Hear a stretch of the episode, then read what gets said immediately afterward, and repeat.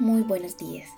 Hoy les damos la bienvenida al segundo episodio de Saludablemente, donde hablaremos de temas cotidianos que al presentarse pueden alterar el equilibrio de cada una de las personas y, cómo no, hacernos mutua compañía.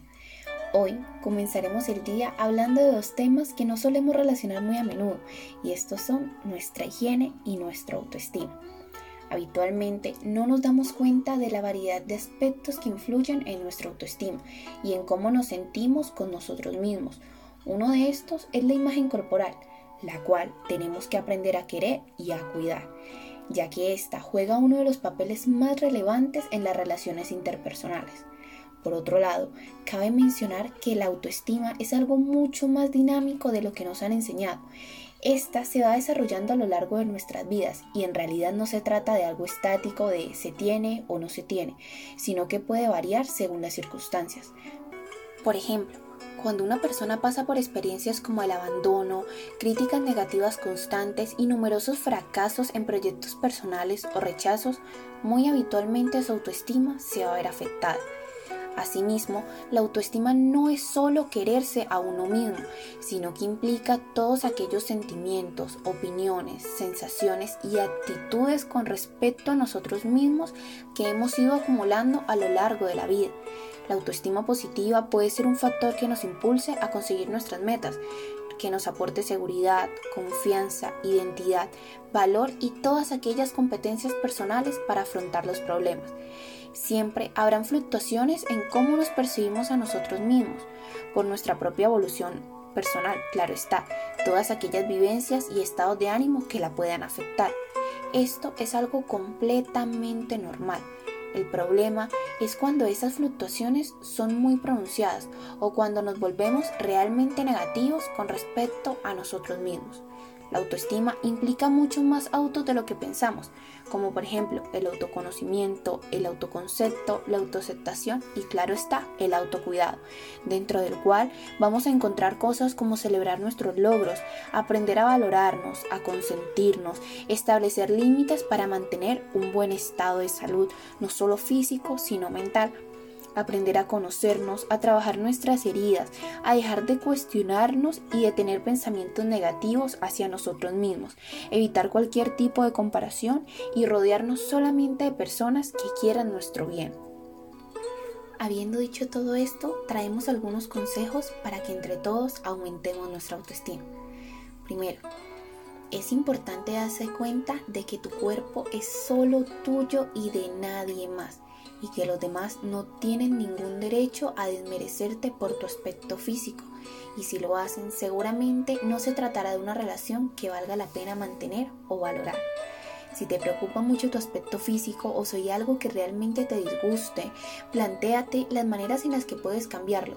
Pero primero hay que analizar si es algo que realmente podemos cambiar porque hay determinadas características o rasgos físicos que nos vemos obligados a aceptar, como por ejemplo la altura, es algo que no podemos cambiar. Por otro lado, si lo que nos preocupa es un exceso de peso, podemos acudir a un especialista el cual nos ayude a estar en nuestro peso ideal. Además, si decides someterte a algún cambio físico, por ejemplo, haciendo ejercicio, sería bueno que lo hagas por ti mismo y no por lo que los demás piensen de ti. El sentirse bien con uno mismo debe ser el principal motivo para un cambio. El ejercicio físico ayuda a sentirse mejor con uno mismo.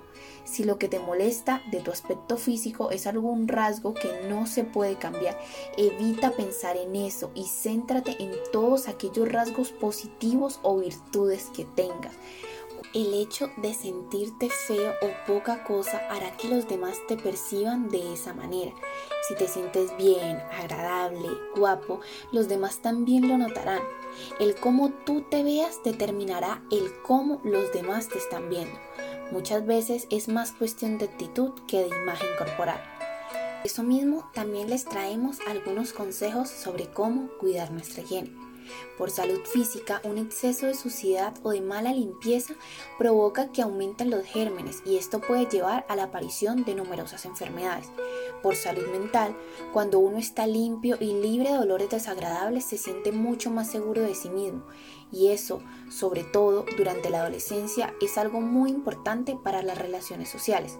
por estética, la imagen personal es importante y una buena higiene es imprescindible para mantenerla. La higiene durante la adolescencia es especialmente importante, ya que el organismo de un adolescente está en plena transformación. En sus cuerpos comienzan a tener nuevos procesos hormonales y estos procesos van a provocar mayormente sudoración y aparición de nuevos olores que no siempre son muy agradables. La mejor recomendación es un baño diario como mínimo. La costumbre de tomar una ducha, ya sea al levantarse o antes de irse a la cama, es imprescindible para mantener un cuerpo limpio.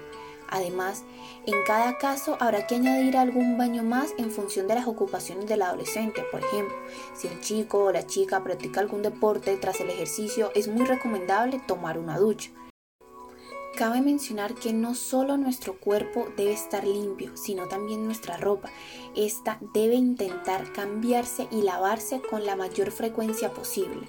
Ahora bien, también les tenemos unos ejercicios algo especiales para esos momentos en los cuales la inseguridad y el miedo al fracaso nos invaden. Es algo tan sencillo como escribir y leer. Sí, escucharon bien, algo tan sencillo como escribir y leer. Primero necesito que busques lápiz y papel. Corre, búscalos, aquí te espero.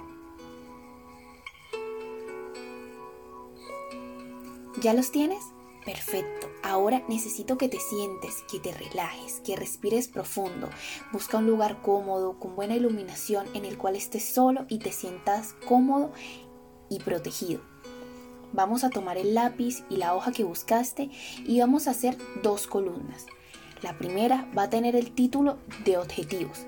En esta vas a colocar todos los objetivos, por más simples que sean, como por ejemplo aprobar el examen de conducción, o incluso objetivos mucho más complejos, como comprar una casa o obtener tu título. En estos vas a colocar fechas, si es posible, para que sea mucho más específico el plazo que tienes para concretar tu objetivo. En la segunda columna vas a colocar el título de mis cualidades. Sí, mis cualidades, sin necesidad de exagerarlas, sin necesidad de minimizarlas tampoco. Necesito que identifiques todas aquellas virtudes, cualidades y características que te hacen ser un ser muy especial. Esta lista que has hecho es personal y nadie, si tú no lo deseas, tiene que leerla por tanto, siéntete libre de escribir lo que realmente piensas y sientes. Para comenzar, trata de leer esta lista todos los días durante tres semanas. Luego ve disminuyendo la frecuencia. En cuanto a la lista de los objetivos, colócala en un lugar bastante visible para recordarla. Cada dos o tres meses puedes revisarla y renovarla dependiendo de tu situación y todos los cambios que hayas logrado. El hecho de leer tus objetivos te ayudará a enfocarte en ellos. Repasar cada día tus cualidades te permitirá no castigarte cuando algo salga mal o si sale mal simplemente aceptar el hecho de que eres humano y puedes equivocarte. Piensa en un hecho destacado de tu vida. No importa si se trata de aquel examen especial que te haya resultado muy gratificante, un ascenso que conseguiste o cuando declaraste tu amor por alguien y fuiste correspondido. Una vez que hayas identificado esta situación, piensa en los detalles. ¿Cómo fue la forma en que preparaste ese examen? ¿Cuál fue el criterio clave para pasarlo? Si se te vienen sensaciones como aromas o colores a tu mente, también piensa mucho en ello ya que te ayudará a darte cuenta de que si en el pasado fuiste capaz de superar lo que en ese momento era una situación difícil, ahora también saldrás adelante. Se trata de recrear el estado positivo que tuviste en una situación pasada y eliminar todas aquellas palabras desagradables que las personas con una baja autoestima suelen decirse al emitir juicios demasiado duros contra sí mismo, como por ejemplo, ¿qué idiota soy? Es un claro ejemplo de cómo puedes insultarte sin la real necesidad de hacerlo. Si has cometido un error o una torpeza y eso te da mucha rabia, busca sustituir palabras como idiota por otras mucho más suaves. En la medida que vayas pensando, ve escribiendo todo lo que exiges a esa persona que está escribiendo. Usa los dedos de tu mano para contar esas virtudes que realmente tienes. ¿Te alcanzan los dedos de la mano para contar las cualidades que deberías tener? Probablemente no, ¿verdad? Con este simple ejercicio puedes darte cuenta que muchas veces te exiges demasiado a ti mismo. Disfruta de las cosas, disfruta del momento, disfruta de las personas, disfruta de las sensaciones y sobre todo disfruta de ti mismo. Ya para cerrar este segundo podcast de Saludablemente, quisiera relatar una frase de Buda. Usted mismo, tanto como cualquier otro ser en el universo entero, merece su amor y afecto.